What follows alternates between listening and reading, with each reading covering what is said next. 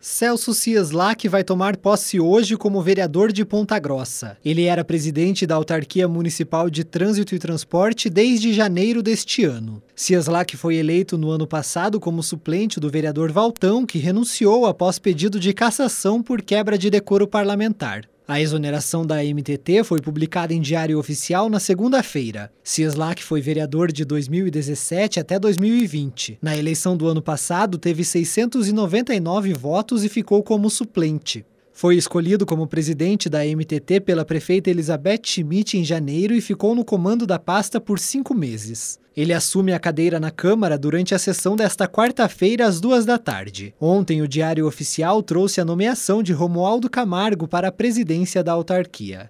Tailan Jaros, repórter CBN.